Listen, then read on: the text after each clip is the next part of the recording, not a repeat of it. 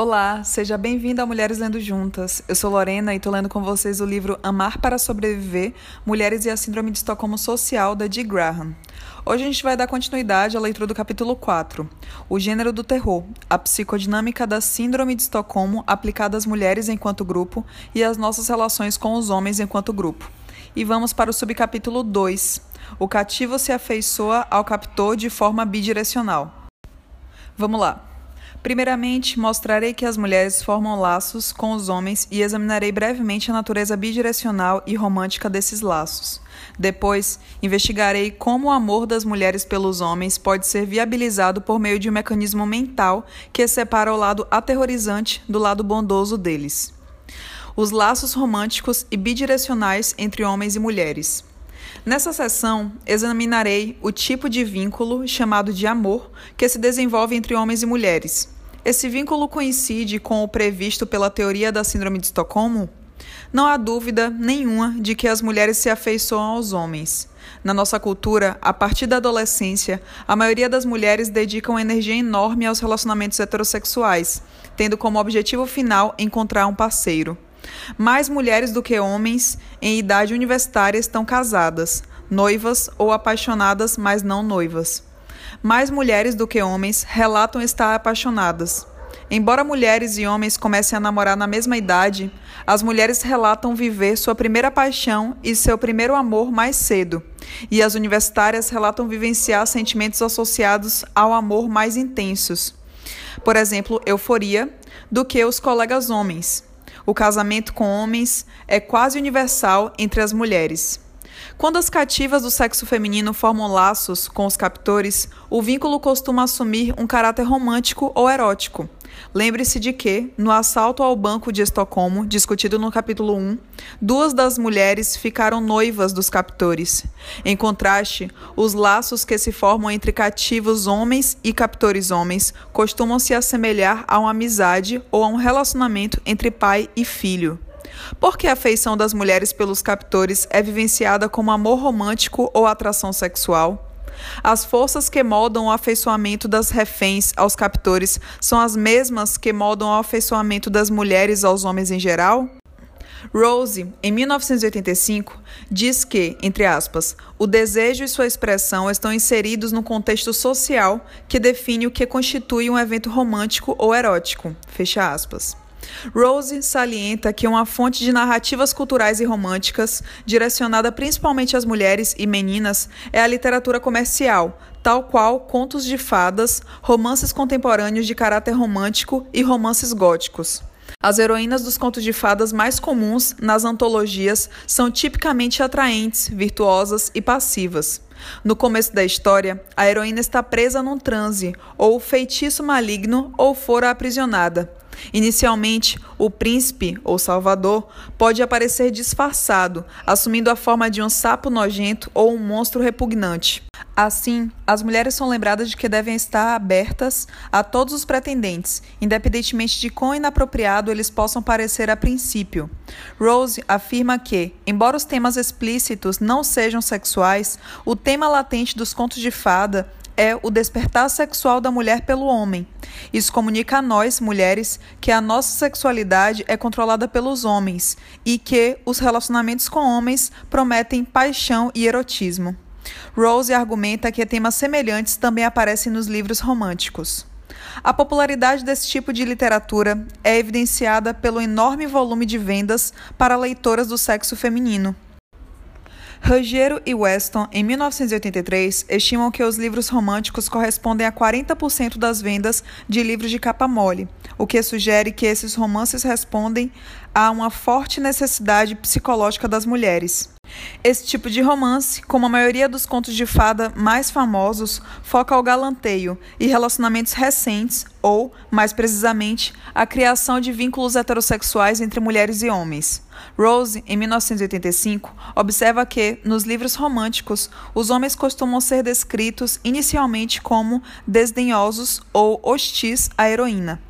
Ela diz ainda que, entre aspas, as leitoras são explicitamente instruídas na estranha habilidade de reinterpretar completamente essas atitudes, de modo que o comportamento rude e cruel do herói passa a significar, na verdade, que ele está intensamente atraído por ela. Fecha aspas. De maneira similar, Maud Leske, em 1980, observa que entre aspas, a brutalidade masculina passa a ser vista como uma manifestação não de desprezo, mas de amor. Fecha aspas.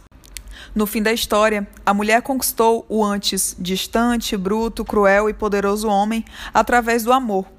As mulheres devem se sentir atraídas por esse tipo de literatura, porque ela retrata o período do galanteio dos relacionamentos entre homens e mulheres, uma fase intensa emocionalmente e a única em que elas possuem algum poder sexual erótico sobre eles.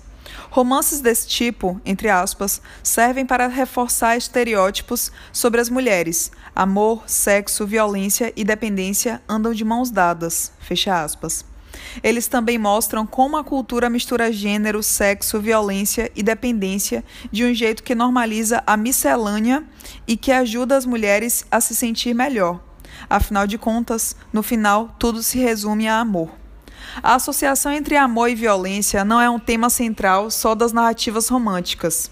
Ela também está presente nos relacionamentos heterossexuais da vida real.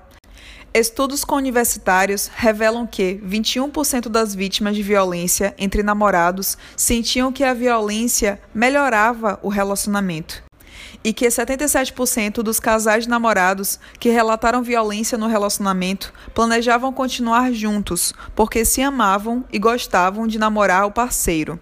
Pesquisas também mostram que os indivíduos que planejavam permanecer nos namoros violentos relatavam maiores comprometimento e amor por seus parceiros do que os que planejavam terminar após a violência.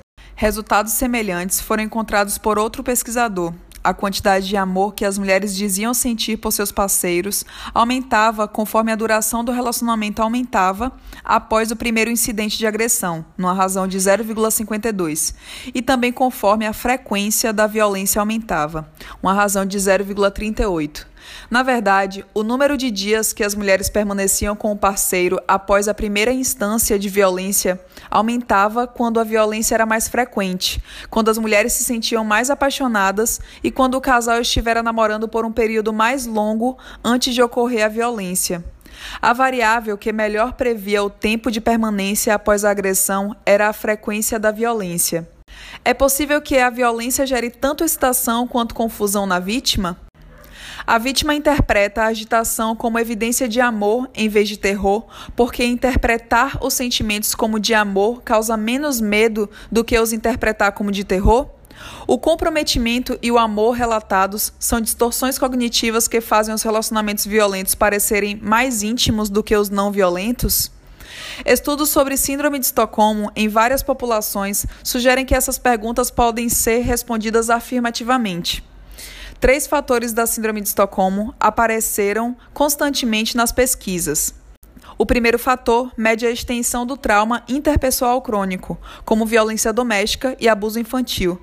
E o segundo fator, a falta de senso de si e a confusão.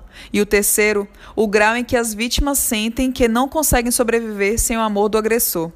Em todos os estudos, uma vítima com grau alto de um fator tende a ter um grau alto de todos os três fatores, sugerindo que, se houver trauma interpessoal crônico, as vítimas perdem o senso de si e ficam confusas. O trauma também faria com que elas sentissem um grau alto de agitação fisiológica. Se as vítimas estiverem obedientes e hipervigilantes e o agressor demonstrar gentileza, as vítimas confusas podem interpretar sua agitação e hipervigilância como amor e sentir que sua sobrevivência depende de o agressor amá-las de volta. Susan Sprasher, em 1985, constatou que, entre casais de namorados universitários, quanto mais amor um deles sentia ou quanto mais envolvido um deles estivesse no relacionamento, menos poder ele sentia que possuía dentro do relacionamento. Tanto homens quanto mulheres sentiam ter menos poder no relacionamento quando contribuíam mais para ele do que seus parceiros. Por outro lado, quanto mais contribuições absolutas um homem fazia, mais poder ele achava que tinha no relacionamento. Para mulheres era o oposto. Quanto mais contribuições absolutas uma mulher fazia, menos poder ela achava que tinha no relacionamento. Contos de fadas e livros românticos dão instruções para a formação de casais, mas eles não fornecem um modelo para relacionamentos de longo prazo. Instruções sobre relacionamentos de longo prazo são oferecidas por especialistas, homens, em sua maioria, ou mulheres que adotam a perspectiva dos homens, que dão conselhos para as mulheres em livros do tipo Passo a Passo e em revistas femininas. Cancian e Gordon, em 1988, analisaram os conselhos sobre amor e raiva dados às mulheres em revistas femininas entre 1900 e 1979 e constataram que eles variavam dependendo da situação econômica das mulheres. Por exemplo, aspas, antes da década de 1960, diziam as mulheres que o amor significava suprimir seus sentimentos e interesses individuais e cuidar das necessidades do marido e do casamento. Caso elas não suprissem sua autonomia, não estariam vivenciando ou expressando o amor verdadeiro. No final dos anos 60 e 70, a autonomia e a assertividade das mulheres era encorajada. Fecha aspas. Cancian e Gordon questionam se as mensagens dos artigos que eles analisaram refletiam as atitudes das leitoras ou se os autores e editores dos artigos manipulavam as mulheres para que elas se sentissem e se comportassem de certa maneira. Observe que as mensagens direcionadas às mulheres são compatíveis com a dinâmica da Síndrome de Estocolmo, na qual as vítimas cuidam das necessidades emocionais do agressor e aumentam as chances de sobreviver economicamente ao criar laços com ele. Antes dos anos 1960, as mulheres dependiam mais do casamento para sobreviver à medida que mais mulheres começaram a ter empregos remunerados fora de casa e o divórcio foi se tornando mais aceito entre as décadas de 1960 e 70, nós pudemos ser mais assertivas em nossos relacionamentos com homens. A teoria da Síndrome de Estocolmo Social sugere que nós, mulheres, somos mais propensas a colocar os interesses, os sentimentos e as necessidades dos homens antes dos nossos, quando a nossa sobrevivência depende da boa vontade deles. Quanto mais dependentes as mulheres são dos homens, em qualquer período da história, maior a probabilidade de elas exibirem esses comportamentos altruístas. Sejam as normas apresentadas nas revistas tradicionais, sejam nas liberais, a mensagem de que a mulher ainda é responsável pelo clima emocional do relacionamento permanece inalterada. As mensagens desses artigos, ao mesmo tempo, manipulam, elas nos informam sobre o que é preciso fazer para manter os homens felizes e refletem os interesses das mulheres. Nós, mulheres, queremos saber o que precisamos fazer para manter os homens felizes, para conseguirmos sobreviver. Além disso, as mensagens dos artigos expõem o poder ou a falta de poder das mulheres numa determinada época. Cientistas sociais identificaram alguns estilos de amor e pesquisadores encontraram diferenças entre os estilos de amor adotados por homens e mulheres.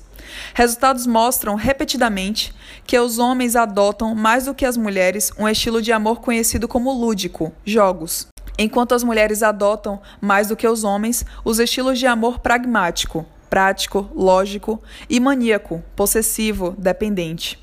Pessoas com um grau alto do estilo de amor lúdico, como universitários do sexo masculino, não se importam de enganar suas parceiras, não se comprometem muito, resistem à dependência das parceiras e são inclinados a ter várias parceiras ao mesmo tempo. Assim, o estilo de amar dos homens parece ser mais aproveitador do que o das mulheres. Por outro lado, as mulheres tendem a amar de maneira mais prática ou lógica e possessiva ou dependente. Hendrik, Hendrik e Adler em 1988, constataram que, conforme o amor possessivo ou dependente aumentava, a autoestima diminuía. O único outro estilo de amor que, em alguns estudos, os homens adotam mais do que as mulheres é o erótico. Embora pelo menos um estudo tenha mostrado que as mulheres adotam o amor erótico mais do que os homens. O amor erótico tem um forte componente de atração física. Wall, em 1989, constatou que quem tinha um grau alto de amor erótico também tinha um grau alto de conquista, agressividade e dominância.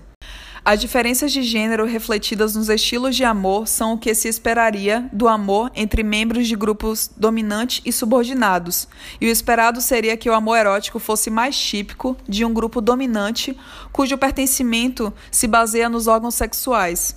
O grupo dominante, homens, adota desproporcionalmente estilos de amor que são mais aproveitadores e baseados no corpo físico.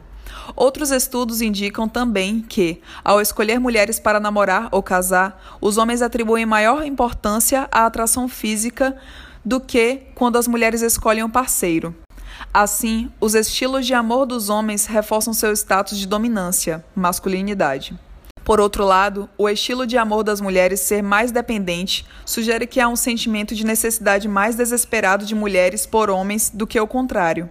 A adoção do estilo de amor mais dependente pelas mulheres serviria para manter seu status de subordinação. E a adoção do estilo de amor mais prático pelas mulheres pode refletir nosso uso do amor como uma ferramenta de sobrevivência. Resumindo, as descobertas sobre o amor são compatíveis com a teoria da Síndrome de Estocolmo Social. Os homens tendem a tomar iniciativa no amor. Os homens atribuem mais importância à atração física do que o contrário. As mulheres jovens são mais propensas do que os homens a se encantar e se apaixonar. Quanto mais se ama o outro, menos poder se tem no relacionamento. Mulheres que namoram distorcem cognitivamente a violência masculina, enxergando-a como um sinal de amor. Quanto mais violência sofremos no namoro, mais tempo tendemos a permanecer no relacionamento e mais dizemos haver amor. E as mulheres são consideradas responsáveis pelo clima emocional do relacionamento e por mantê-lo. A vítima se afeiçoa ao lado bom do agressor. A teoria da Síndrome de Estocolmo Social explica o amor que as mulheres sentem pelos homens como um tipo de afeiçoamento a um agressor, que se torna possível pelo mecanismo mental e emocional da clivagem. Como o medo que as mulheres sentem da violência masculina é tão grande e as bondades masculinas tão pequenas, as mulheres empregam a defesa psíquica da clivagem. O mecanismo da clivagem faz com que a pessoa não consiga enxergar simultaneamente o lado bom e o lado ruim de uma pessoa ou mais. Aplicada às relações entre homens e mulheres, a clivagem faz com que as mulheres vejam os homens como completamente bons ou completamente ruins, ou os homens como bons e as mulheres como ruins. Aqui, a clivagem também se refere à negação da violência masculina e à percepção exagerada das gentilezas dos homens. Esse mecanismo serve para evitar que a percepção feminina do lado aterrorizante dos homens sobrepuje a percepção do lado bondoso deles e destrua a esperança das mulheres. Uma das consequências da clivagem é que as mulheres separam os homens em duas classes: os predadores, estupradores, agressores, perpetradores de incesto e os protetores. Essa compartimentalização faz com que elas não consigam reconhecer que, ao mesmo tempo, todos os homens são gentis com as mulheres, de certa forma, e também promovem a violência contra a mulher e se beneficiam dela. Todas as mulheres parecem empregar a clivagem, de um jeito ou de outro. Referindo-se às antifeministas, Rowland, em 1984, comenta, entre aspas, há dois tipos de homens, pais e maridos descendentes e amorosos, e homens irresponsáveis, solteiros e sem filhos, fecha aspas. O marido que estupra e espanca a esposa e o pai que abusa sexualmente dos filhos não são reconhecidos, nem o solteiro bondoso e responsável.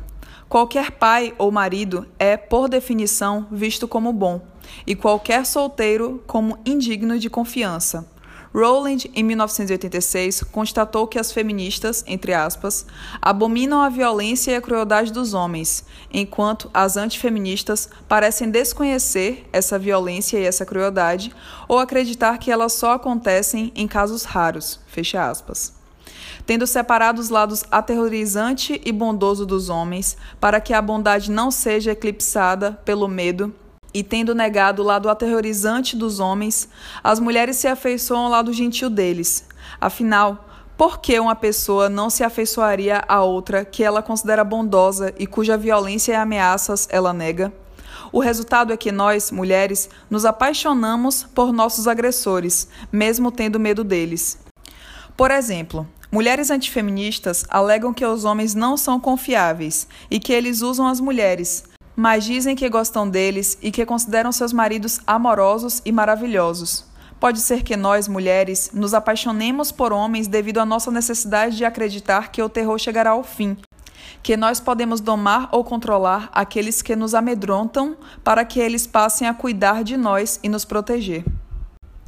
A clivagem se manifesta em âmbito cultural por meio da exigência de que nós, mulheres, amemos os homens independentemente do que eles façam conosco e de que nós desvalorizemos umas às outras, independentemente do quão boas sejamos.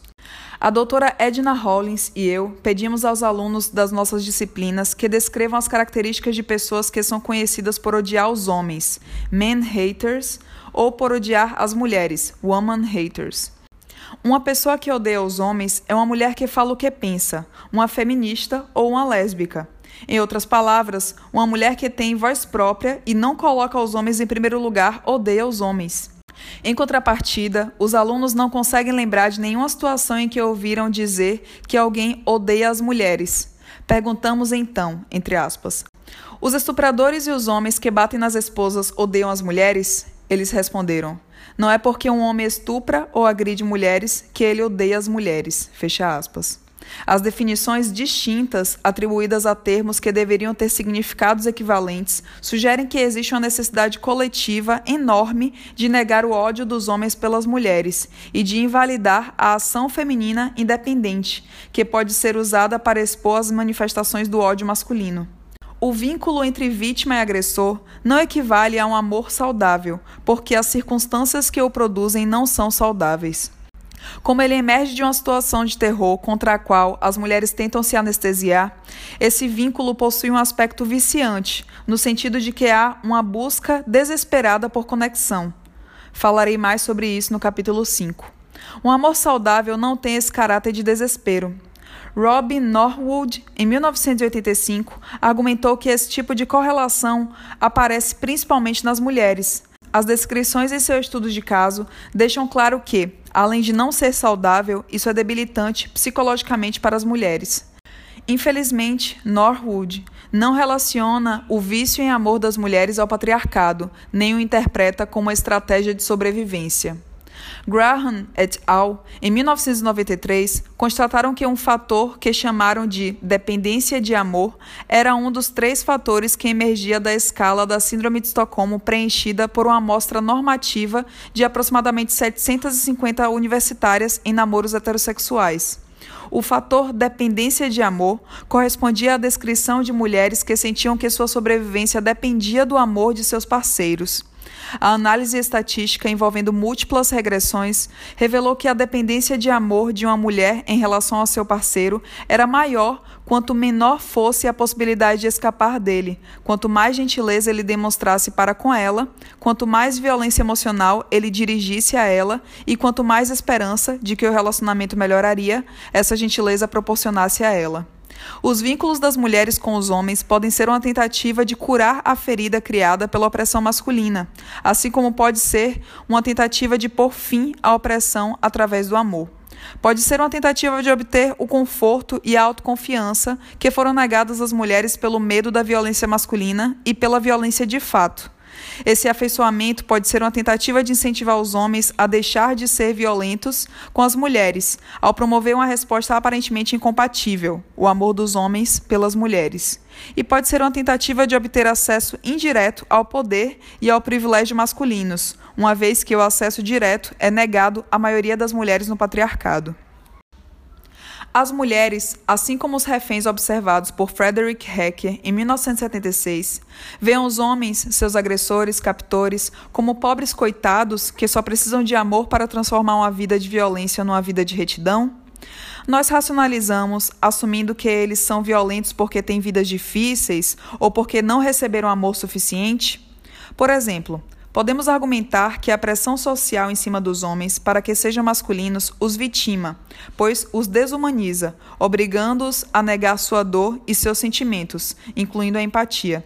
Nessa argumentação, costumamos esquecer que os homens, enquanto grupo dominante na sociedade, são os principais responsáveis por definir os papéis sociais e, portanto, os papéis sexuais e impor sanções aos membros que transgridem esses papéis. As mulheres sentem que podem salvar os homens dos papéis que eles criaram se os amarem o suficiente. Nós, mulheres, podemos até sentir que, enquanto indivíduos, somos as únicas que podem ajudar os homens a sair do buraco que eles próprios cavaram para si. Mas precisamos lembrar de que, quando racionalizamos a violência masculina, nós também a justificamos, o que ajuda a manter os homens, assim como as mulheres, presos no patriarcado. As crenças populares de que, entre aspas, o amor de uma mulher é capaz de domesticar até a fera mais selvagem e de que o amor vence qualquer coisa, fecha aspas, revelam a tentativa de exercer algum controle numa situação em que as mulheres costumam se sentir impotentes.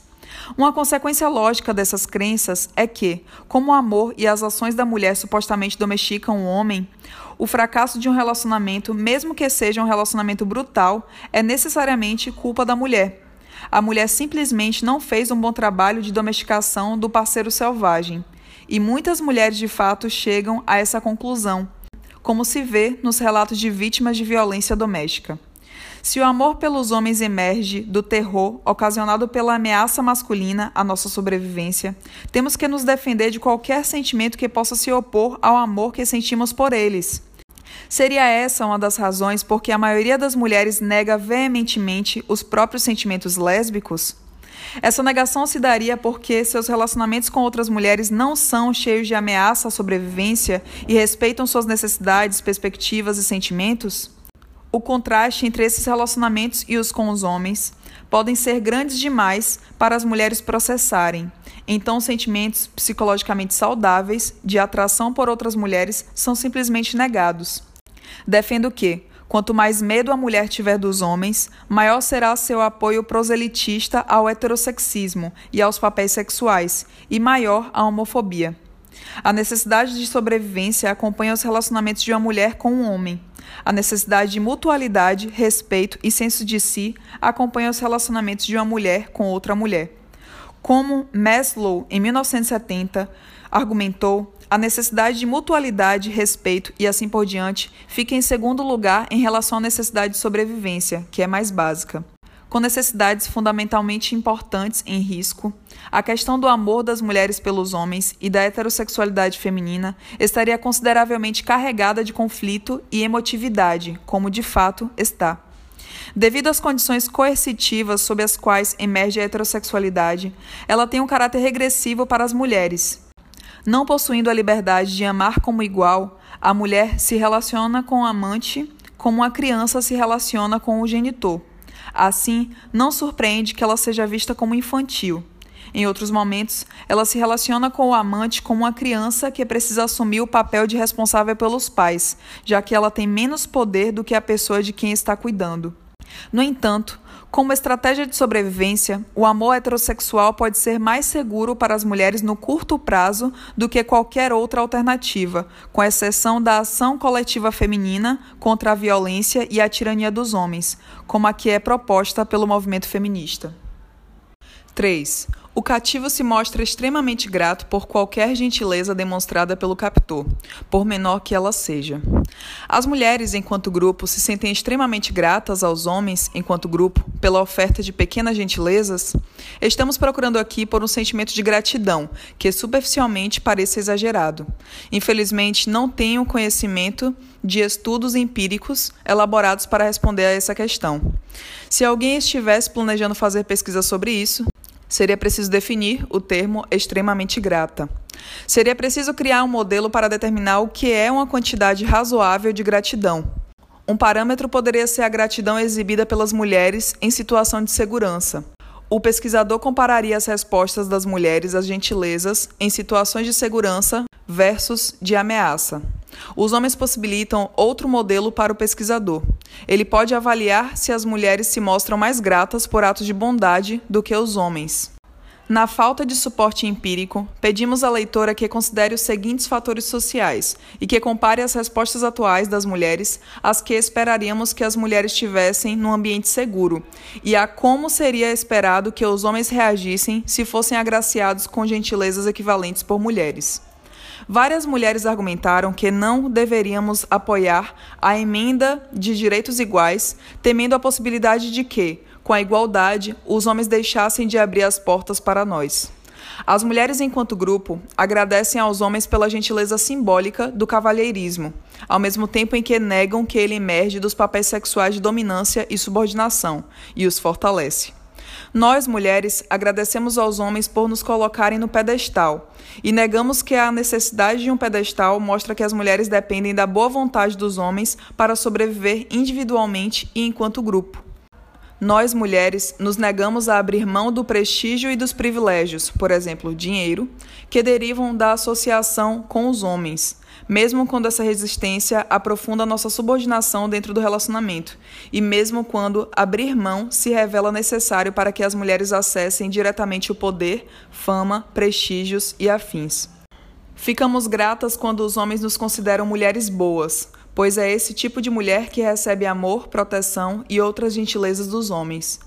Eles dão esse título a mulheres que se alinham aos homens, abrindo mão de alianças com outras mulheres e apoiando a dominação masculina. Esse título é tão estimado pelas mulheres que nós competimos umas com as outras por esse recurso escasso, a bondade masculina. Muitas mulheres consideram os homens bons maridos, bons pais e bons partidos se eles forem bons provedores, mesmo que eles batam nas esposas ou abusem dos filhos. Como ressaltado por Johnson em 1989, as mulheres são tomadas por gratidão quando os homens anunciam uma década da mulher na ONU ou Ano da Mulher nos Estados Unidos, como se eles fossem donos do tempo. Em condições seguras, as mulheres provavelmente não expressariam gratidão por essas bondades masculinas. Nem se espera que os homens expressem gratidão por ter seus direitos iguais negados em troca de um tratamento cavalheiresco e assim por diante. O fato de as mulheres expressarem gratidão revela o profundo desequilíbrio de poder nos relacionamentos entre homens e mulheres e sugere que os homens são uma ameaça à sobrevivência das mulheres. Nossa habilidade de ver os homens como bondosos possibilita que nos afeiçoemos a eles e permite que mantenhamos a ilusão de que o vínculo estabelecido atenua os abusos. E com isso eu finalizo a leitura dessa segunda parte do capítulo 4. E se vocês quiserem estar apoiando o canal, vocês podem contribuir com qualquer valor no apoia.se barra Mulheres Lendo Juntas, assim como na chave de Pix, mulhereslendojuntas.gmail.com. Caso vocês façam compras pela Amazon, eu também criei um link específico que vocês podem estar entrando e comprarem qualquer coisa por lá, porque aí eu recebo uma pequena comissão em troca. Pelo Linktree, vocês também podem estar acessando os filmes e documentários curtas relacionados à temática da mulher e do feminismo no geral, assim como está tendo acesso ao acervo virtual, que é a Biblioteca Lendo Juntas, uma pasta no Drive com diversos PDFs e EPUBs de livros de autoras mulheres. É isso, tchau, tchau, até a próxima.